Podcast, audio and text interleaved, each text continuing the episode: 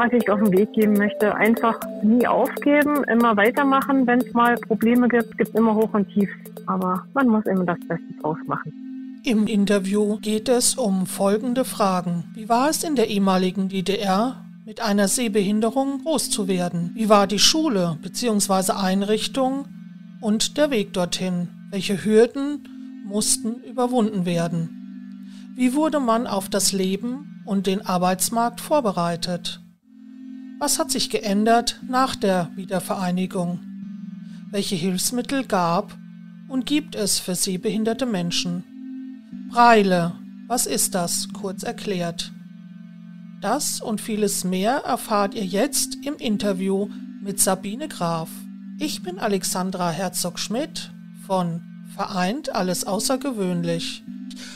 Heute geht es wieder um das Thema Barrierefreiheit und ich habe einen Gast aus Sachsen-Anhalt, ist richtig, ne? Ja. Vielleicht kann sich der Gast oder wenn man das jetzt gendern möchte, die Gästin einmal vorstellen. Wir haben uns geeinigt, dass wir uns duzen. Wir kennen uns schon, wir haben schon Vorgespräche gemacht und ich würde sagen, leg einfach mal los. Ja, ich heiße Sabine Graf. Ich wohne in Merseburg. Das liegt Sachsen-Anhalt. Die nähere Stadt ist Halle an der Saale. Nur mal so ein bisschen zur Orientierung. Ich bin voll blind, bin 50 Jahre alt. Das ehemalige Ostdeutschland. Äh, du hast zu mir gesagt, du bist sehbehindert. Bist du sehbehindert schon von Geburt an oder hat sich das erst entwickelt? Nein, ich, ich bin eigentlich, sage ich mal, weil ich eine Frühgeburt bin, mussten wir, also meine Schwester und ich, mussten wir Sauerstoff bekommen und dadurch bin ich erblindet.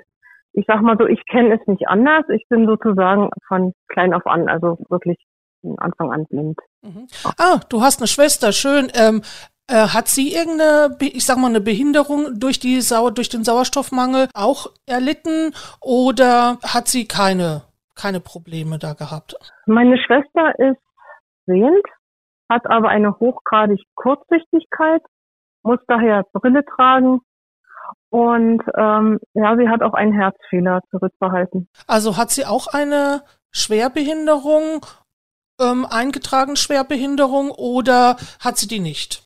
Das hat sie nicht, nein, das hat sie nicht. Mhm. Was natürlich auch ich wissen will und was mit Sicherheit auch die Hörer wissen wollen, ist, Erzähl doch mal ein bisschen von eurer Kindheit und Jugend. Wie war das so? Wir wissen ja auch, dass man als sehbehinderter Mensch ein Mobilitätstraining absolvieren muss oder darf, kann, dann ist es ja auch so, ich weiß, dass teilweise bei uns hier im Westen das so war, dass erst mit 14, 15 Jahren man dieses Mobilitätstraining bekommen hat. Warum auch immer, das kann, weiß ich nicht. Also jetzt gerade was bei älteren Personen ist. Du hast ja gesagt, du bist äh, auch 50. Das war jetzt so meine Erfahrung mit Menschen, die eine Sehbehinderung haben, mit denen ich gesprochen habe.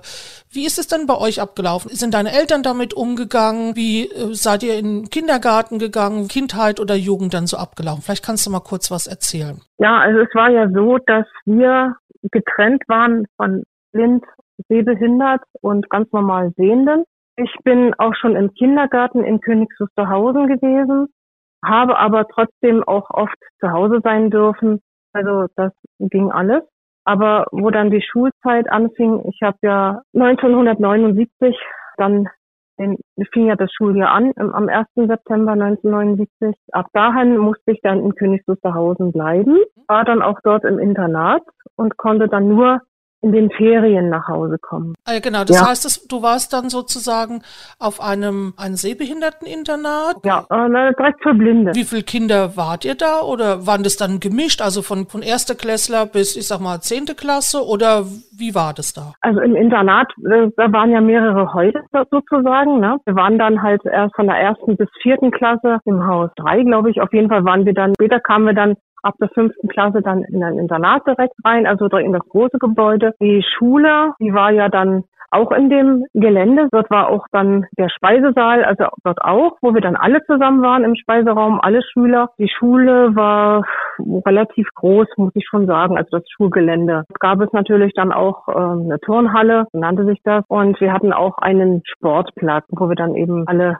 Sportunterricht machen konnten. Und das war also praktisch nur eine Schule beziehungsweise ein Internat für Menschen mit Sehbeeinträchtigung. Richtig, also wirklich nur für Blinde und ganz Schwachsehende. Also die eigentlich auch als blind galten, sag ich mal so. Ne? Weil du hast gesagt, deine Schwester sieht auch nicht so gut. War die dann auch mit dabei oder war das, sag ich mal, ihre Sehbehinderung jetzt nicht so stark, dass sie da auch mit dabei war? Nein, meine Schwester konnte auch sehr gut sehen. Sie ist in einer Schule für normal, also die normal sehenden Schule gegangen. Ne? Dadurch, weil sie dann eine Brille, eine Brille trug, dann konnte man das eigentlich gut handeln alles. Also sie konnte dadurch sehr gut noch sehen. Wie seid ihr dann da hingekommen? War das weit weg von eurem Zuhause, die Schule? Ja, die war ziemlich weit weg. Also wir mussten schon mit dem Zug hinfahren, weil ein Auto hatten wir nicht. Das war immer sehr schwer, überhaupt ein Auto zu kriegen in der DDR. Wir waren zwar auf der Warteliste, aber ja, in meiner Schulzeit mussten wir immer, mein Vater oder meine Mutter, die sind dann mit mir zusammen dann zur Schule gefahren, direkt mit dem Zug. Und dann mussten wir dann in Berlin umsteigen, mit der S-Bahn direkt nach Königs Wusterhausen fahren. Das war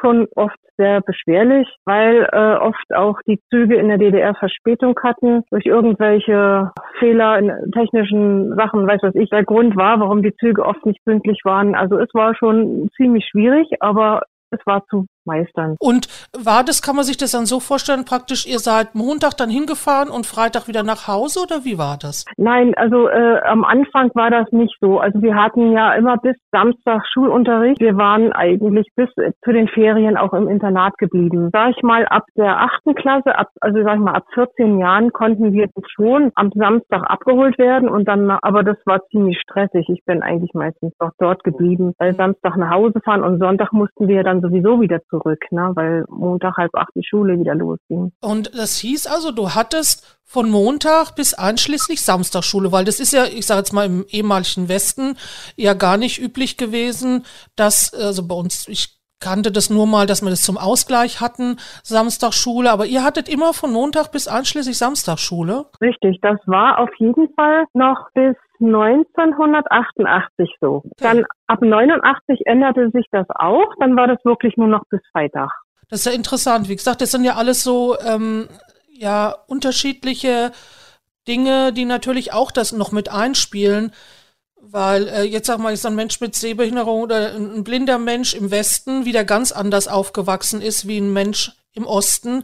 Und schon auch diese Unterschiede sind auch interessant, auch gerade für die Hörer, ne? was da auch für Unterschiede gab und was es jetzt auch noch gibt. Was ja, ich sag mal, jetzt auch nach, ich hatte ja dann meine Ausbildung in Halle äh, als Telefonist, da konnten wir dann schon dann ab Freitag dann zu Hause sein. Also das ging dann. Und du bist zehn Jahre in die Schule gegangen, habe ich das richtig verstanden? Genau, zehn Jahre, richtig, ja. Warst du dann kann man sich das dann so vorstellen, praktisch nur immer in den Ferien zu Hause in der Anfangszeit? Da warst du ja auch noch recht klein. Wie, wie, wie war denn das für dich? Ich meine, es ist ja auch nicht so einfach dann, ne?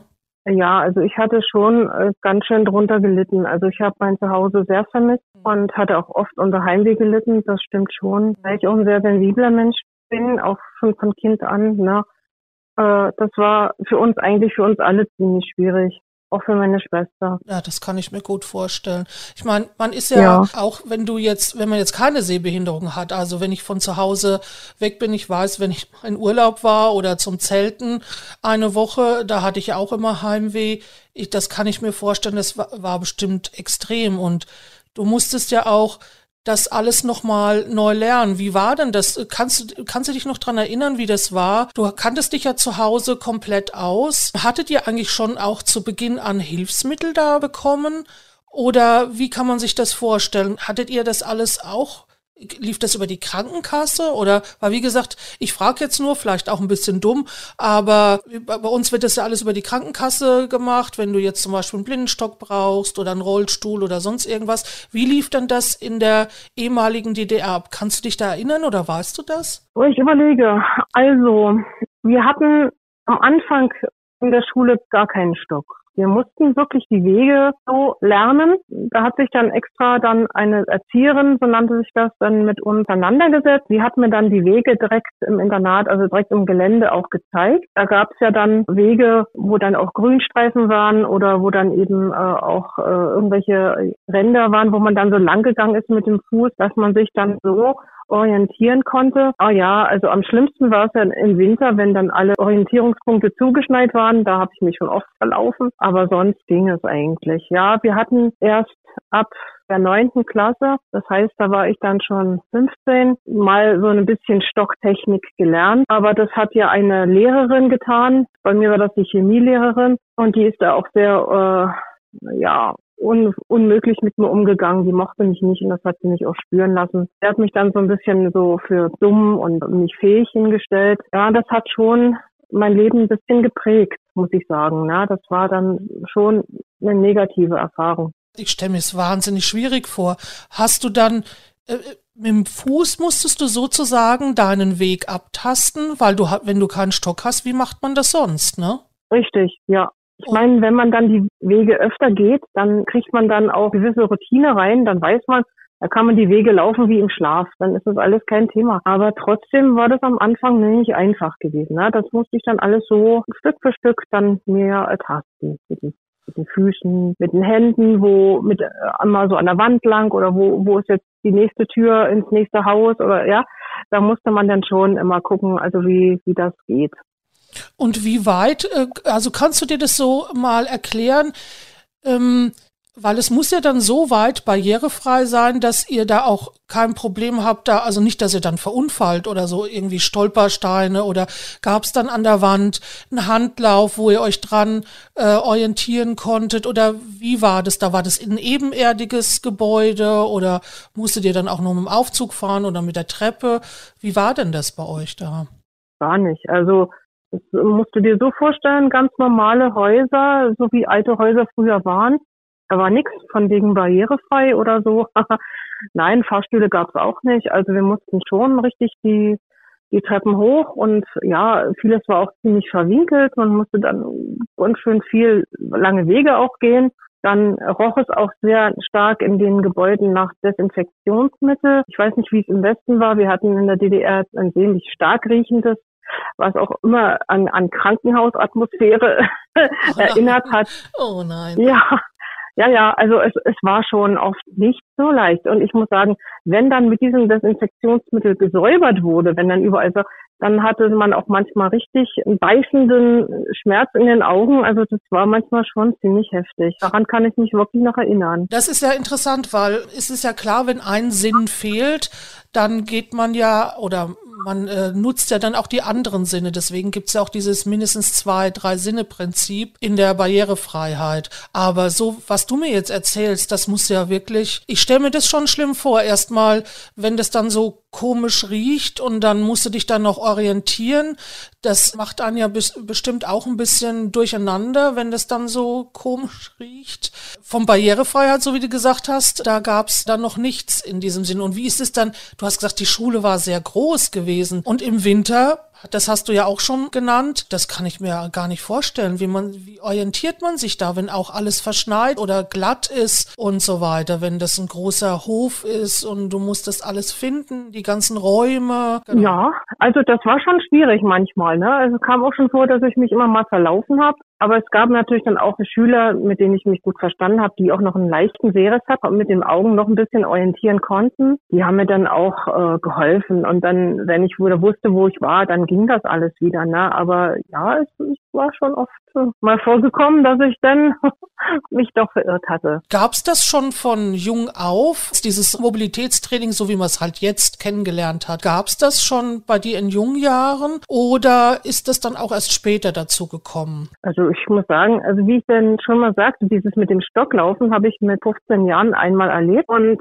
habe mich da laut meiner Chemielehrerin etwas unbeholfen tapsig angestellt und dann hat sie es einfach sein lassen und hat lieber mit Leuten, also mit den Schülern trainiert, die einen leichten Sehrest hatten. Und ich hatte dann danach, ich habe, wo ich dann 88 aus KW raus bin, ich habe gesagt, ich habe 79 angefangen. Ne? Nee, das passt ja nicht. Also 78 angefangen und 88 aufgehört. Ja, und äh, wo ich 88 aufgehört habe, dann habe ich ja dann in Halle, im Reha-Zentrum Halle, so nannte sich das, meine Telefonieausbildung gemacht, meine Erstausbildung. Und da hat mir mein Vater noch die Wege gezeigt, in dem Gelände in Halle, das weiß ich noch. Und da war ich unter Seeschwachen und die haben mich immer überall mitgenommen und da gab es das Mobilitätstraining so auch noch nicht. Das hat wirklich erst dann richtig angefangen, wo ich dann 93 bis 95 nochmal meine Umschulung hatte, auch nochmal in Halle, das nannte sich dann das Berufsförderungswerk wurde es ja dann. Und dort hatte ich dann auch Mobilitätstraining bekommen. Also kann man eigentlich sagen, dass es in der Zeit, wo es noch in Anführungszeichen Osten war, gab es das nicht. Jeder musste sich selber behelfen irgendwie. Und seitdem dann die Vereinigung war, hattet ihr mehrere Möglichkeiten oder bekamt ihr dann auch die Möglichkeit des Mobilitätstrainings? Ja, also ich muss sagen, ich hatte in der DDR, wie gesagt, kein Mobitraining richtig gehabt. Wie es in, in Chemnitz war, weiß ich nicht. Ja, da gab es ja auch noch eine Blindenschule, einige Mobi-Training gehabt. Ich hatte das Pech, äh, dem Lehrer nicht gefallen zu haben. Also wurde mit mir das einfach äh, rabiat abgebrochen und ich habe wirklich erst nach der Wende, also äh, dann erfahren. Ja. Das ist aber schon heftig, weil gerade, ich sage mal, wenn ich jetzt ein bisschen was noch sehe, da ist es ja kein Problem, mich zu orientieren. Aber wenn ich jetzt vollblind bin, da bin ich ja wirklich auf andere Leute angewiesen. Schon ja, richtig. Starkes Stück, ja. muss ich sagen. Also jetzt noch mal eine Frage zu der Schule. Ihr gleich in der ersten Klasse dann auch Breile gelernt? Kannte man das dann dort oder wie war dann der Ablauf des Unterrichts? Ja, also nachdem wir alle unsere Schultüten bekommen haben und dann der erste Unterricht anfing, ja, dann wurden wir bekannt gemacht mit unseren Punktschriftschreibmaschinen. Dann mussten wir halt lernen, wie man ein Blatt Papier in die Punktschriftmaschine auch einspannt. Es muss ja auch richtig sein, dass das auch richtig schön gerade ist. Ja, das musste erstmal funktionieren. Und dann haben wir wirklich auch eine Punktschrift Fibel bekommen, so nannte sich das. Dort haben wir natürlich dann auch lesen gelernt und auch schreiben mit der Punktschriftmaschine. Also wir haben dann angefangen mit dem A, mit dem B und mit dem L. Alles, was erstmal auf der linken Seite anfängt und weil dann, dann die Buchstaben mit der linken und rechten Seite sind. Also ja, das war schon ja gleich von Anfang an so. Die äh, Lehrerin, die wir hatten, unsere äh, Grundschullehrerin, also unsere, die wir von der ersten bis zur vierten Klasse hatten, die Frau Weiberland, die war eine ganz, ganz liebevolle, einfühlsame Frau. Die hat uns das wirklich wunderbar gezeigt und hatten wir dann halt, wie gesagt, auch die Fibel. Und da war natürlich dann das Wort stand dann zum Beispiel wie Mama oder Papa oder naja, wie, wie man das eben so, Mama am Haus, Mama am, am Garten oder so, so ungefähr, ne? So, da hat man dann auch so ein Relief dazu gehabt mit Blumen oder ein Relief mit Haus, mit Häusern oder so auch immer, ne? Also das war schon schön, schön gemacht, muss ich sagen. Mhm. Wie kann man sich denn diese Punktschriftmaschine vorstellen? Ist es wie eine Schreibmaschine mit Punktschrift drauf? Ist es dann auch so angeordnet wie jetzt diese Tastatur von einem Computer, wie man sich das vorstellt, oder wie die Schreibmaschine Buchstaben angelegt sind? Oder wie ist diese Punktschriftmaschine angelegt? Vielleicht kannst du da noch mal kurz was dazu sagen. Nein, also die Punktschriftmaschine, die ist so, hm, was gewölbt, hatte dann auch vorne dann diese sogenannte, wir nannten es Nase, damit man dann auch weiß, wo ähm, jetzt auf dem Blatt steht, ob man mittig ist oder am Anfang oder am Ende. Dann hatte sie auch so eine Klingel, wenn man, die hat dann äh, immer so einen Bing-Ton gegeben, wenn man wusste, man ist jetzt schon am Ende der Zeile. Dann hat diese Punktschriftmaschine sieben Tasten. Mit den sechs Tasten hat man die Punkte sozusagen in dem Papier eingestanzt ne, so reindrückt. Und die siebte Taste ist dann die Leertaste. Das muss man sich nicht wie, wie eine Computertastatur vorstellen, sondern viel kleiner sozusagen. Die Buchstaben sind praktisch ja auch so angeordnet wie, also ich kenne es ja auch von der alten Schreibmaschine, das war ja auch so ein, sind so Hammergeräte gewesen und die haben auch den Ping gemacht, wenn du am Ende warst. Und dann musstest du dieses ganze Teil dann sozusagen wieder in eine andere Richtung schieben. Ich weiß nicht, ist es dann auch so, dass sich dieses Teil. Richtig, man hat den Wagen, genau. Genau. Ah, ja. Ah, ja, ja, ja. Genau. man musste den Wagen dann wieder nach rechts schieben, also so dann und dann mit das Blatt weiterdrehen, dass man dann eben die nächste Zeile hatte oder zweizeilig schreiben, ne? Das muss, das ging dann so. Habt ihr so Fühlbücher gehabt, dass ihr dann, ähm, ich sag mal, Häuser oder ähm, Bilder fühlen konntet oder wie war denn das? Ja, also es gab ja auch, also die Fibel war so, dass hinter dem Wort zum Beispiel dann, wie ich mich noch so leicht erinnern kann, ich glaube, das war so, das, das bin ich mir aber nicht mehr ganz sicher. Ich meine, wir hatten auch Reliefkarten, hatten wir auch, Geografie und so, das hatten wir auch, dass man weiß, wo die Flüsse lang äh, fließen oder welches Land wo ist. Ne?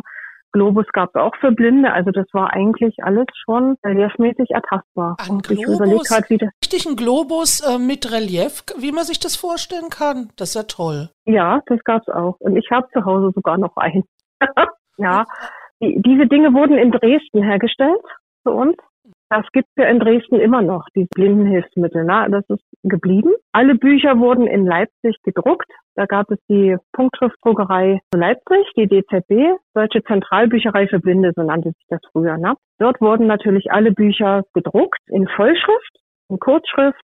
Das sind zwei Schriftarten, die wir haben. In der ersten bis zur vierten Klasse haben wir die Vollschrift gelernt, also richtig ganz normale Schrift sozusagen. Aber die Kurzschrift brauchen wir auch, weil es ja auch Bücher gibt, die noch viel, viel dicker sind, die dann in Punktschrift übersetzt werden. Wenn die alle in Vollschrift wären, dann wüsste man nicht mehr, wo man die Bücher hinstellen sollte, weil die ja so dick sind dann auch. Ne? Darum ist es natürlich auch wichtig, die Kurzschrift dann zu können. Ja. Wird dann ein äh, Satz da nur beschrieben oder wie kann man sich das vorstellen? Vielleicht kannst du noch mal kurz erklären, wie das mit der Kurzschrift gemeint ist oder wie das funktioniert. Ja, also ich meine, da muss man die Punktschrift auch kennen, ne? ich sag mal so. Aber da gibt es so zum Beispiel auch zweiformige Wortkürzungen oder für, für bestimmte Vokale und, und ja, also es gibt dann zum Beispiel das AN-Zeichen oder ER-Zeichen, dann gibt es Punkte dafür oder das Wort dabei wird D und B abgekürzt, Dora und Bertha oder dafür D und F. Ne? So muss man sich das dann ein bisschen vorstellen. Dann gibt es ja dann auch längere Wörter wie Philosoph der wird zum Beispiel nur mit P und H abgekürzt. Ja, das wow. ähm, sind so. Ja, ja. Das heißt, du musst zwei Sachen lernen, ne? Das heißt, du musst die normale Schrift lernen und du musst die Kurzschrift auch noch lernen. Genau, so ist es. Ja. Das ist ja schon schwierig. Also ich kenne jetzt nur Kurzschrift, da wie ich in der Realschule war, da habe ich Stenografie angefangen zu lernen. Das nannten wir ja auch Kurzschrift. Vielleicht kann man sich das so ähnlich vorstellen. Fast, denn es gibt auch noch in der Punktschrift noch die Stenoschrift. Auch noch. Aber die, okay. ja, die gibt es auch noch. Aber die habe ich in meiner äh, Lehrzeit in, der, in Halle dann später gelernt, äh, in, als ich Textverarbeitung gelernt habe. Aber die nutze ich fast gar nicht mehr. Ich nutze eigentlich mehr die Kurzschrift. Aha, das ist ja interessant. Also muss es, es ist ja, ist ja der Hammer. Und wie ist es jetzt zum Beispiel? Habt ihr auch Sprachen gelernt? Also mit Sicherheit auch Russisch, weil ich weiß ja auch, dass man in, damals, mein Cousin zum Beispiel, Cousinen, die haben auch Russisch gelernt. Habt ihr dann auch Sprachen gelernt? Richtig, ja. Wir hatten äh, von der fünften bis zur zehnten Klasse Russisch. Mhm. Und dann gab es ab der siebten Klasse noch Englisch dazu. Das haben wir dann auch noch gehabt ein bisschen. Ja. Und wie war das denn da? Ich glaube ja nicht, dass die Worte sind ja gleich. Das muss ja tierisch, also ich stelle mir das tierisch schwer vor, das dann auch noch in Kurzschrift, in Langschrift und in Steno zu lernen. Ja, wie, wie war das da? Also die russische Schrift, also die russische Punktschrift, die haben wir wirklich nur in Vollschrift gelernt und die englische auch. Also das Englisch haben wir auch dann nur in Vollschrift geschrieben. Wahnsinn. Man hätte, man hätte dann, wenn man das gewollt hätte, sich irgendwie informieren können. Also wer jetzt da Interesse zeigt, gezeigt hätte, noch die englische Kurzschrift zu lernen, ja, das wäre gegangen, aber es war jetzt kein Zwang sozusagen. Das war dann wirklich freiwillig und interessenmäßig, wer das wollte. Oh, ich stelle mir das wahnsinnig schwierig vor. Man kommt ja sonst schon schwer zurecht, wenn man jetzt das Russisch sprechen und dann das Übersetzen. Hammer. Also ich glaube, das ist noch mal extremer als wie jetzt, wenn man sehend ist. Dann kann man sich ja viele Sachen, sieht man ja dann auch, die werden dann bildlich erklärt und so weiter. Das äh, stelle ich mir richtig schwierig vor, wenn du jetzt wirklich dich darauf konzentrieren musst, auf diese, auf die Punktschrift und dann gibt es auch noch unterschiedliche Punktschriften, äh, Kurzschrift und Langschrift oder Normalschrift. Also, wie hast du das empfunden? Ist, ist dir das leicht gefallen oder ist dir das eher schwer gefallen? Nun, wenn man das als Kind lernt, ist man da ja irgendwie, wächst man da mit rein. Ich sag mal, für mich war es das nicht schwer. Ne? Also ich, ich ist mir auch die Kurzschrift nicht schwer gefallen, eigentlich leicht. So, ich musste sein. Schwieriger ist es für denjenigen, der auf einmal erblindet und dann die Schriften lernen muss. Weil man muss ja dann, wenn man erblindet, also wenn man sehend, sehend war und auf einmal nichts mehr sieht, dann muss man ja erstmal den Tastsinn entwickeln. Und das dann alles so zu lernen, das ist viel schwieriger, als wenn man das von Anfang an lernt. Du so. hast bestimmt auch einen guten Tastsinn, weil äh, gerade wie du das gesagt hast, ich, ich bin jetzt in dem Bereich Angebote zur Unterstützung im Alltag tätig. Das sind diese Entlastungsleistungen. Und da haben wir natürlich viel ältere Menschen. Also wir haben zwei Frauen dabei, die auch jetzt erblinden. Wenn man natürlich jetzt, sagen wir, über 70 oder 80 ist, stelle ich mir das schwer vor, weil man hat ja auch diesen taktilen, den Tastsinn, der lässt ja auch mit der Zeit nach, mit dem Alter und auch der Gehörsinne, weil man geht ja dann auch nach, wie gesagt, die anderen Sinne sind dann ja wesentlich mehr geschärft als jetzt, wenn man den Sehsinn dann verliert und gerade im Alter stelle ich mir das richtig, richtig schwierig vor. Darum ist es ja auch schön, wenn man jetzt zum Beispiel Bücher nicht mehr lesen kann, wenn man sagen kann, okay, das höre ich mir an, dass man das als Hörbuch noch hat oder so. Ne? Die Technik hat schon euch jetzt gerade viel geholfen. Wie ist es dann, wie war bei dir dann da die Umstellung? Hast du das für super empfunden oder ähm, war das erstmal ein bisschen verwirrend? Wie war denn das? Ich fand es echt spannend, weil ich hatte ja dann auch dann nochmal meine Ausbildung von 93 bis 95 gehabt und dann hatte ich dann 94 schon die erste Erfahrung mit dem Computer. Ach, das war richtig gut. Also es hat mir eigentlich gut gefallen. Wir haben ja alles erst auf DOS-Ebene angefangen, ehe das dann weiterging mit Windows. Nee, das war eigentlich alles schon okay so. Ich arbeite ja jetzt auch schon lange mit dem Computer auf Arbeit. Also das ist alles sehr, sehr schön. Du bist jetzt von Anfang an schon Du hast gesagt, bei der Rentenversicherung, habe ich das richtig verstanden? Naja, also ich muss sagen, nachdem ich ähm, meine erste Telefonieausbildung noch in der DDR beendet habe, habe ich in der Zellstoff- und Papierfabrik Merseburg, da habe ich als Telefonistin gearbeitet und dann kam ja die Wende, da wurde ja vieles auch durch die Treuhand äh, abgewickelt, sage ich jetzt mal. Da gab es ja dann die, die Papierfabrik so nicht mehr. Dann habe ich dann nochmal umgeschult, also nochmal die Telefonieausbildung gemacht, weil ich das Ganze nochmal als IHK-Abschluss brauchte. Ich war dann nochmal arbeitslos, 95, und habe dann aber im Juni 96 angefangen, dort in der Rentenversicherung gearbeitet oder arbeite ich noch. Da hat sich ja einiges getan auch in der Zeit. Hast du schon angefangen mit Computer zu arbeiten dort in der Rentenversicherung oder kennst du das noch ohne Computer? Ich kenne das auch noch ohne Computer. Sie hatten da noch so eine äh, andere Anlage gehabt. Ja, das war schon interessant. da musste man halt nur mit Tasten Gespräche weitervermitteln. Dazu gab es aber schon die Breilzeile. Die wurde schon angeschlossen an diese Anlage und später dann ging das aber richtig dann mit Computer. Das fing dann 97 an. Oh, das ging ja auch schon bald los dann, ne? War ja nicht ja, mehr so lange. Ja, War das richtig. eine große mhm. Umstellung oder hat es gut geklappt? Das hat gut geklappt. Ich muss sagen, wir hatten ja auch sehr gute Trainer, sage ich jetzt mal so, die direkt von den Punktschriftfirmen, von diesen, also da gab es ja damals noch die Firma Handytech und die haben mir das ja sehr gut erklärt. Du hast gesagt, du hattest oder du musstest eine sozusagen eine Nachschulung machen. Was musstest du denn da noch Neues dazulernen? Im Endeffekt neu. Das ist ganz einfach, äh, die, den Abschluss, den ich, den ich zur DDR-Zeit gemacht habe, der wurde einfach nicht anerkannt. Und ich musste deswegen die Telefonie einfach nochmal neu lernen, also, also nochmal neu machen.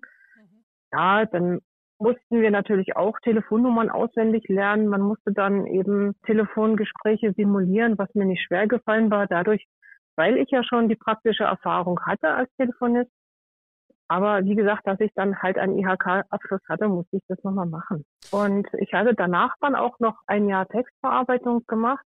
Das heißt dann eben am Computer schreiben halt. Wenn ich jetzt irgendwo im Büro geschrieben habe, geschrieben hätte, sage ich jetzt mal, dann hätte ich dort äh, Briefe schreiben müssen oder ja, da gibt's dann eben die Normen, wie, wie die Briefe verfasst werden müssen. Ja, genau. das, das wurde eben alles dann gezeigt. Ne? Ah ja. ja. War das dann mehr betriebsintern auch noch, was du dann noch dazu gelernt hast oder war das jetzt mehr IHK-Prüfungs? Bereich. Nee, das war dann mehr die IHK, also richtig IHK-Prüfung halt Telefonie nochmal. Und Aber du hast bestimmt ja auch betriebsintern noch einige Sachen gezeigt bekommen und so weiter, ne? Dann später in der Rentenversicherung schon, ja, natürlich. Das, wie das dann alles so, wie das dann so läuft, wo die Gespräche hin verbunden werden müssen, wie überhaupt äh, verfahren wird, das musste mir dann natürlich auch gezeigt werden, ja. Das ging aber alles gut. Jetzt habe ich mal noch eine mhm. Frage. Es heißt ja immer, Menschen mit Behinderungen in den ersten Arbeitsmarkt zu bekommen. Das ist dann so. Also das heißt, du arbeitest auf dem ersten Arbeitsmarkt. Ja, okay. genau. Wie kann man sich das vorstellen? Wie läuft dein Arbeitstag ab? Oder hat sich da jetzt was geändert in deiner, in dem Ablauf deines Arbeitstages in diesen Jahren? Ja, sicher. Also intern gab es schon einige Veränderungen. Damals hieß noch Landesversicherungsanstalt früher, mhm. die LVA. Da waren wir die Landesversicherungsanstalt Sachsen-Anhalt. Seit 2005 haben wir dann fusioniert. Seitdem sind wir ja die Deutsche Rentenversicherung Mitteldeutschland, bestehend aus Halle, Leipzig, Erfurt, also Sachsen, Sachsen-Anhalt und Thüringen und noch diverse andere Städte, die dann eben auch dazu zählen, mit den Auskunft- und Beratungsstellen. Das ist natürlich dann auch neu und seit 2011 sind wir richtig miteinander vernetzt. Haben wir schon wieder eine ganz andere Telefonanlage bekommen, die auch manchmal ein bisschen schwierig, also nicht nur manchmal, ziemlich oft schwierig ist, die oft abstürzt. Technik, genau. Aber, Haben wir jetzt genau. gerade gesehen, ne? Kommt ja doch mal vor. Genau. Richtig, genau. Wie gesagt, wir sind alle telefonisch miteinander vernetzt. Wenn Sie jetzt zum Beispiel in Erfurt anrufen würden, würden Sie zum Beispiel nicht unbedingt in Erfurt rauskommen. Es kann dann auch sein, dass ich das Gespräch bekomme oder in Leipzig jemand oder so, weil wir wie, wie so ein Pool muss man sich das vorstellen. Das werden die Gespräche einfach sozusagen untereinander äh, aufgeteilt. Ne? Kriegt jeder dann jedes, weil wir ja die Gespräche dann auch innerhalb des großen Hauses dann auch weitervermitteln können. Das ist alles machbar. Das ist richtig schön. Also das heißt, wenn ich jetzt dort leben würde und ich würde eine bestimmte Telefonnummer der Rentenversicherung Mitteldeutschland anwählen, kann sein, dass ich dich am Apparat habe. Genau, das ist richtig. Das heißt, du berätst alles, was rund um die Rentenversicherung geht. Also ich bin ja in der Telefonie, also ich bin in der Telefonzentrale. Ich frage dann denjenigen, um, um was es so im Allgemeinen geht, ob derjenige schon Rentenantrag gestellt hat oder Rente bezieht. Mhm. Wenn derjenige Rente bezieht, brauche ich deren, deren dessen Versicherungsnummer und dann ermittle ich anhand der Versicherungsnummer, welche äh, Rentenabteilung zuständig ist und verbinde dann direkt zu dem Mitarbeiter in dieser Abteilung. Sei es aber derjenige noch keine Rente, dann muss ich denjenigen halt in die Auskunft- und Beratungsstelle verbinden. Der holt sich dann die Auskünfte, wie er zu verfahren hat. Äh, er kann sich auch einen telefonischen Termin geben lassen. Jetzt durch Corona ist es so. Sonst konnte man dann auch einen Termin sich ausmachen und hinkommen. Das ist jetzt zurzeit noch nicht machbar. Das wird dann aber, ich denke, ich hoffe mal bald auch wieder möglich sein, dass dann auch wieder vor Ort eine Beratung stattfindet. Aber jetzt ist es noch am Telefon so. Und die Gespräche, die verbinde ich dann halt in die Auskunft- und Beratungsstellen, wo sie dann hin möchten. Ja, jetzt noch ja. mal kurz zu dem, äh, zu dem Thema. Du hast ja schon angesprochen, wir haben ja momentan eine besondere Situation oder sind immer noch in dieser besonderen Situation. Bist du eigentlich im Homeoffice oder musst du oder bist du direkt auf Arbeit? Also fährst du da? Ich bin direkt auf Arbeit, ja. Also du hast kein Home Homeoffice. Hattest du auch schon mal Homeoffice oder noch gar nicht? Nein, das hatte ich nicht. Okay. Das wird auch bei uns ein bisschen schwierig sein, weil das technisch einfach noch nicht möglich ist. Dazu haben wir zu viel Software, die gebraucht benötigt wird, mhm. damit das alles auch so funktioniert. Und das klappt mit dem Homeoffice nicht. Das schafft die Anlage so nicht. Also schafft dieses Concierge-Programm nicht. Gibt es schon bei anderen, die äh, dieses Homeoffice nutzen, schon manchmal so kleine Problemchen. Aber wenn wir dann auch mit unserer blindentechnischen Software dann auch noch kommen, das wird dann äh, ein hartes Problem. Bist du eigentlich äh, die einzigste Blinde bei euch in der Rennversicherung oder kennst du noch andere? Hast du noch andere blinde Kollegen? Also ich war bis dazu in Halle die einzig Blinde, bin aber jetzt seit September diesen Jahres. So ist es. Mm, ist ein, ein anderer noch dazugekommen, den habe ich dann auch angelernt, der ist auch blind. Er wohnt aber direkt in Halle, in, der, in derselben Stadt, wo auch die Rennversicherung ist. Und für ihn ist das natürlich alles viel einfacher, äh, zur Arbeit zu kommen als für mich. Weißt du, ob ihr noch mehr Menschen mit Behinderungen in der Rentenversicherung habt oder weißt du darüber ja. nichts? Ja, da gibt es mehrere, natürlich auch welche mit Körperbehinderung. Und in Erfurt ist auch jemand mit einer Starksehbehinderung. Er sieht aber noch, ne, aber er braucht dann auch schon diesen sogenannten Zoom-Text. Das bedeutet, dass die Schrift um einiges vergrößert wird. Um wie vieles weiß ich jetzt nicht. Aber da braucht er auch Hilfe, ne, dass er dann auch alles gut erkennen kann. Das heißt also, den Kollegen, der, den ihr jetzt neu habt seit letztes Jahr im September, den hast du angelernt. Den habe ich angelernt, genau. Das ist schön. Jetzt hast du ja gesagt, du bist oder wohnst von Halle etwas weiter entfernt. Wie ist denn dein Weg dorthin? Wie musst du den beschreiten? Wie kommst du dahin? Ich habe 96 angefangen, dort zu lernen. Und ich habe aber 97 mit Mobilitätstraining angefangen, um den Weg auch selber zu bewältigen. Bin mit der Straßenbahn von Merseburg aus nach Halle gefahren musste aber dann noch einmal in Halle direkt umsteigen. Das war ganz schön schwierig. Das heißt, ich musste an Halle am Steintor umsteigen und dort war ist eine sehr, sehr stark befahrene Straße, Straßenkreuzung sogar, war damals noch keine Ampelführung und das war immer ganz schön schwierig für mich, da so über die, über die Straße zu kommen als Blinder, um dann in die Linie 1 umzusteigen. Direkt umsteigen in die Linie 1 war dann das Thema nicht. Ich bin ja dann zwei, nur zwei Haltestellen gefahren und von dort aus, von der Haltestelle aus bis zum Arbeitsplatz war das eigentlich kein Problem. Der Weg ging auch gut. Doch, ich habe etwas vergessen. Ich habe schon ein Problem. Wir hatten natürlich dort auch Ampel, Ampelverkehr. Wenn aber die Ampel ausgefallen war, das war dann auch oft ein Problem, weil die Autos dann natürlich fuhren ohne Ende und du hattest es dann als Fußgänger schwierig, dann überhaupt da über die Straße zu kommen. Da musste ich dann auch oft warten, bis dann auch mal jemand direkt von der Rennversicherung, also die mit mir zusammenarbeiten, die mir dann rüber geholfen haben. Das war dann schon ziemlich beängstigend.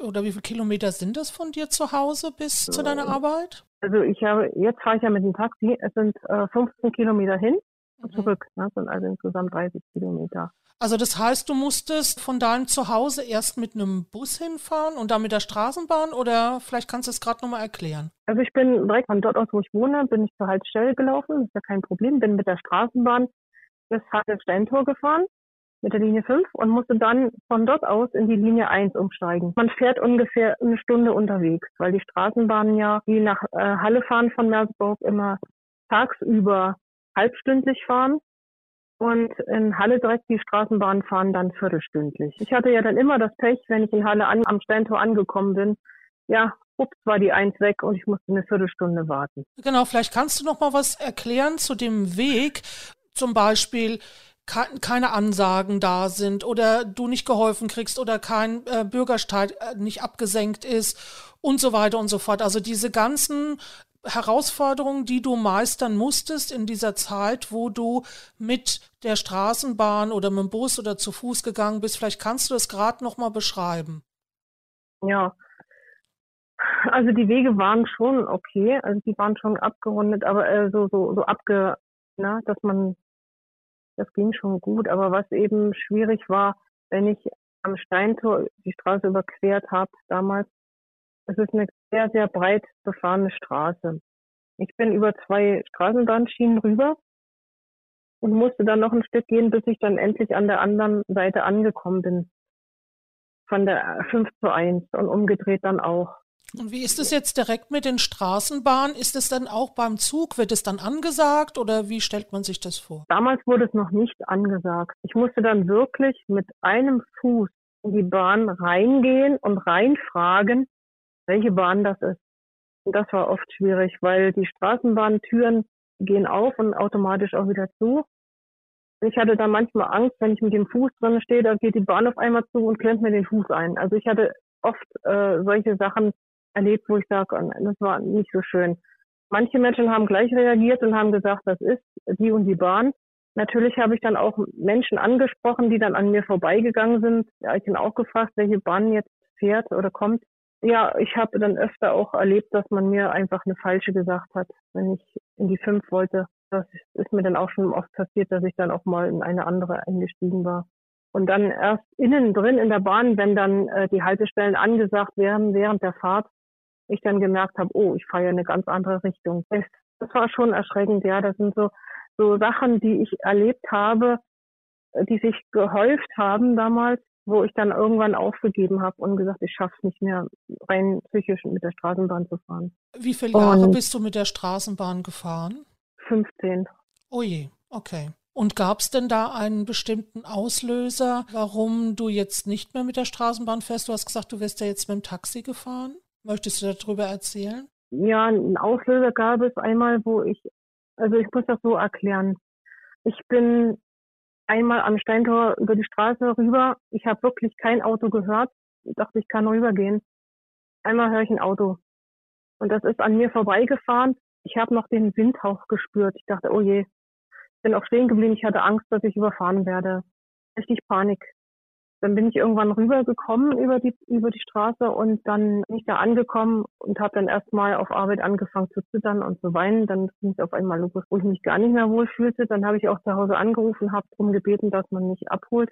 Dann sind auch meine Mutter und meine Schwester zu mir gekommen und haben mich dann wirklich dann nach Hause begleitet. Bloß ich kann ja nicht von meiner Mutter verlangen und auch nicht von meiner Schwester, dass sie mich jeden Tag zur Arbeit bringen. Das geht ja nicht. Und da habe ich damals noch, da gab es einen sogenannten mobilen Begleitservice von der HAVAG. HAVAG heißt Hallische Verkehrs AG. Die sind von Jobcenter, also sind die bezahlt worden. Das waren solche ein Euro-Jobber, sage ich mal, die dann für die HAVAG diesen Dienst geleistet haben, um uns dann die blind oder anderweitig Behinderten zu helfen in die Bahn. Diesen Havak-Begleitservice habe ich eine Weile dann noch genutzt, aber das war auch so eine unsichere Sache, dass das nicht lange hält. Diese Maßnahmen, man kennt das ja, diese 1-Euro-Jobber, das ist dann vielleicht nur eine zweijährige oder dreijährige Maßnahme, dann hört das Ganze auf. Und dann äh, steht man wie vor verschlossener Tür, man weiß nicht, geht das Ganze weiter oder nicht. Naja, und dann habe ich gesagt, alleine schaffe ich das nicht mehr weil auch in den, in den Straßenbahnen, die sind so voll immer, wenn man dann dort einen Sitzplatz kriegt und überhaupt das Ganze, das hat sehr schwierig für mich gemacht und darum habe ich das irgendwann aufgegeben und habe gesagt, ich, ich schaffe es rein von der Psyche her nicht mehr und habe dann auch ähm, dann gesagt, jetzt werde ich das beantragen, mit dem Taxi zu fahren. Mhm. Wie ist denn das gewesen mit diesem Begleitservice? Hat er dich dann von zu Hause abgeholt oder war das nur dort in den Straßenbahnen? Wie kann man sich das vorstellen? Es war so, also ich bin noch von zu Hause allein in die Straßenbahn eingestiegen, bin auch noch bis zum Steintor gefahren. Und ab dort sind die dann dazugekommen und haben mich direkt dann bis zur Rennversicherung begleitet und haben mich auch noch von der Rennversicherung aus bis zum Steintor oder noch ein Stück weit weiter, bis ich dann eben in der richtigen Bahn war und dann nach Hause konnte. Selbst da habe ich dann schon Dinge, äh, wenn ich nach 17 Uhr dann abends dann mit der Straßenbahn gefahren war, erlebt, wo dann keiner mehr vom Begleitservice da war, da gab es dann welche, die wollten meinen Ausweis sehen, die haben sich dann, haben so getan, als wären die von der HAVAG, von dieser Verkehrs AG, die jetzt immer so die Ausweise kontrollieren. Ne? Das war mir aber, das, ich habe dem Ganzen nicht getraut. Ich hab, ich war dann froh, wenn ich ausgestiegen war und ich habe gesagt, wenn Sie von der HAVAG sind, dann müssen Sie mit mir aussteigen.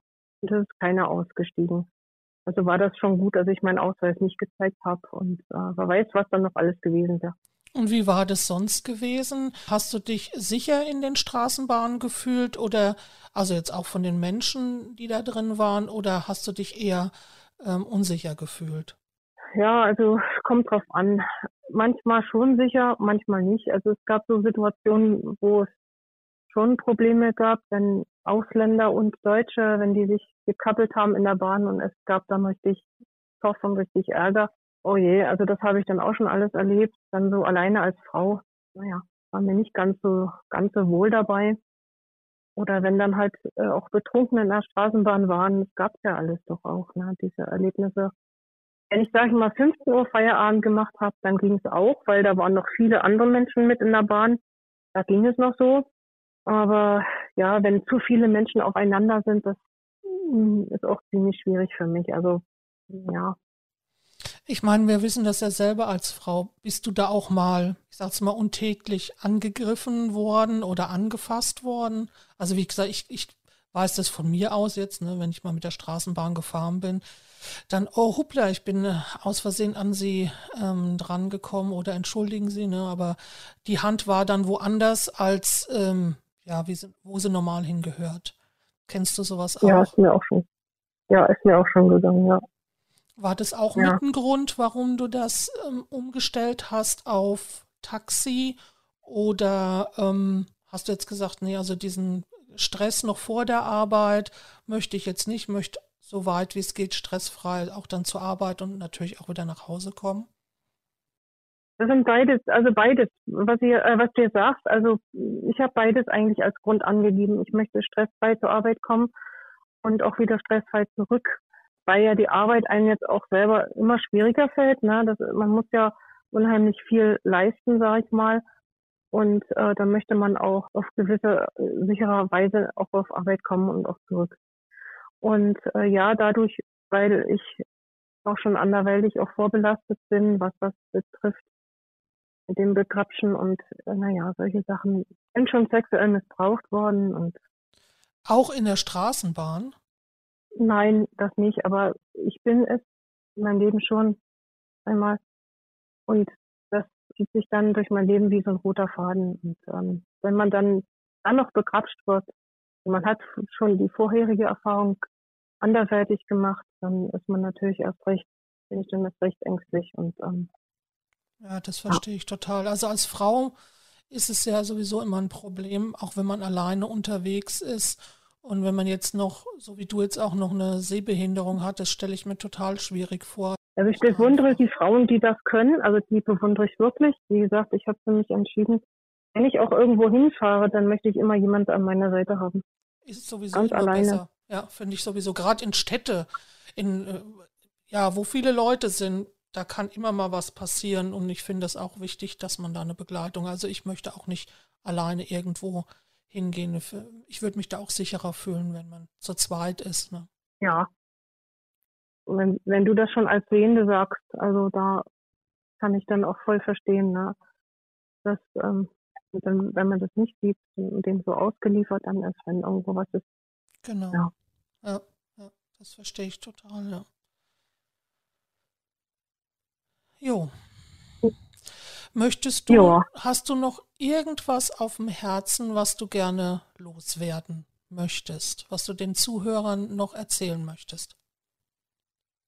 Na, jetzt eigentlich eher so allgemein, jetzt mal so, falls es ja auch Frauen gibt, äh, oder auch Männer, ich sage, die jetzt, sage ich mal, so, so eine schlimme Erfahrung gemacht haben, sexuell mäßig, würde ich nur raten, doch eine Therapie aufzusuchen, es hilft schon ungemein. Man wird zwar nicht ganz los, so wie es mir geht, ich werde wirklich nicht los, aber mh, hm, es hilft schon, wenn man eine Therapie macht und äh, ja, wo man sich doch erleichtern kann, wo man versuchen kann, das ein wenig zu bearbeiten. Drüber reden hilft sowieso immer. Ja, ja auf jeden Fall, auf jeden Fall. Mhm.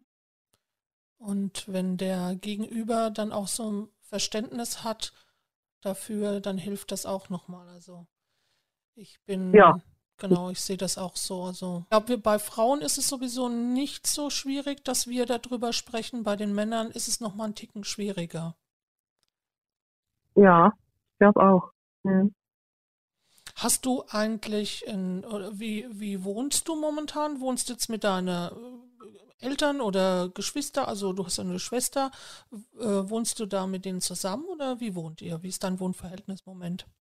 Ja, also wir haben, äh, wir haben hier ein Haus in, in Merseburg und ich wohne mit meiner Mutter und meiner Schwester in dem Haus. Jeder hat so seinen Bereich. Ich habe hier, hier oben mein, meine Zimmer, aber wir essen gemeinsam in der Küche zusammen. Wir lieben die Gemütlichkeit. Wir frühstücken immer gern zusammen. In der Woche ist es schwierig, dadurch, weil ich arbeiten gehe. Und meine Schwester ja eigentlich auch. Aber zurzeit ist meine Schwester krank. Die kann zurzeit nicht arbeiten gehen. Aber wenn sie sonst immer arbeiten war, da hat man sich dann wirklich immer erst dann am Wochenende gesehen oder halt, wenn meine Schwester frei hatte. Aber es ist äh, ein schönes Wohnen, sage ich jetzt mal, so so jeder seins machen kann und, und wenn wir zusammen sein wollen, sind wir zusammen. Das ist einfach schön. Und dann nehmt ihr auch was zusammen, so Urlaub oder wegfahren oder sowas? Das auch, ja. Wir sind auch schon gemeinsam, äh, ich bin zum Beispiel mit meiner Schwester schon gemeinsam in Irland gewesen oder ich war mit meiner Schwester auch in, in Tunesien, war sehr schön. Dann bin ich, wo mein Vater noch lebte, sind wir dann auch mal zusammen nach, nach Österreich, nach Melk. Das war auch eine schöne Zeit. Da konnte mein Vater damals noch Auto fahren. Ja, also ist, aber jetzt ist mein Vater ja nicht mehr da. Jetzt müssen wir alle drei einfach das Beste jetzt machen. Ich denke mal, wenn Corona vorbei ist, dann werden wir auch wieder zusammen auch Fahrten machen. Du hast gerade gesagt, ihr wart in Irland. Ich war auch in Irland. Ich habe da auch gelebt ein halbes Jahr und habe da auch gearbeitet. Irland ist ja ein ganz, ganz tolles Land. Wie habt ihr euch denn da orientiert? Meine Schwester, deren Freundin, wir sind jetzt äh, zu dritt gefahren, die ist Auto gefahren und wir haben vieles mit dem Auto dann einfach kennengelernt und sind dort und dort und haben dann, ja, ach, es war schon schön. Und wir haben uns versucht, dann doch irgendwie auf Englisch zu verständigen. Komischerweise ging das dann auch. Na gut, mein Englisch ist nämlich nicht so perfekt, aber irgendwie ging es. Also. Das funktioniert auch immer. Und wie seid ihr da hingekommen? Seid ihr mit dem Auto hingefahren oder seid ihr hingeflogen?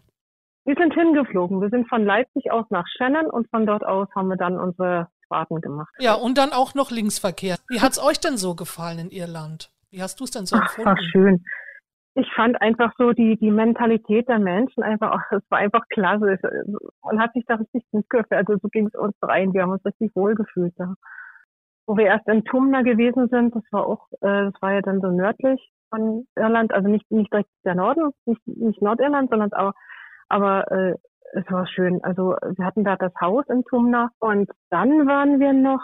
Wart ihr auch in Galway? In Galway waren wir auch, ja. Oh, wir waren auch auf den Cliffs of Moher, das war auch ja, schön. Da oh, war ich auch, ja, das ist toll. Hm. also es war, es war wirklich schön. Und dann habe ich mir noch so eine Whistle mitge mitgenommen. So eine Ach nee, echt? Oh, schön. Ja. Das hat, also das war, äh, es war richtig klasse. Also da habe ich gedacht, nee, die musst du dir mitnehmen. Ich spiele gerne Flöte und das ist mal auch interessant, auf so einer Flöte zu spielen. Also, ah, das ist schön. Oh, ach so, du spielst auch ein Instrument? Ja, ich spiele, also ich spiele, ich kann Flöte spielen. Ja, ich kann auch etwas Keyboard spielen. ich habe Klavier gelernt in, in der Schule. Macht Spaß und ich singe auch sehr gerne. Ich singe auch gerne im Kirchenchor. Ich hoffe, dass das bald wieder machbar ist. Das ist, finde ich ja toll. Habt ihr eigentlich auch, oder hast du Tiere? Wir haben zwei Katzen jetzt. Ah, schön. so eine Weile.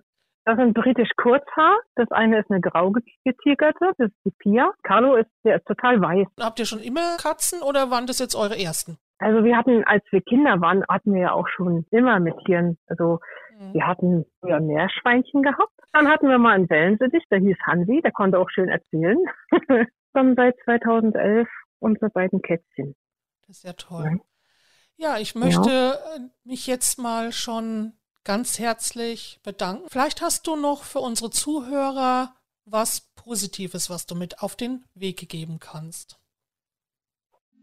Was ich auf den Weg geben möchte, einfach nie aufgeben, immer weitermachen, wenn es mal Probleme gibt. Ja, es gibt immer Hoch und Tief, aber man muss immer das Beste draus machen. Das möchte ich allen mitgeben. ja, danke schön.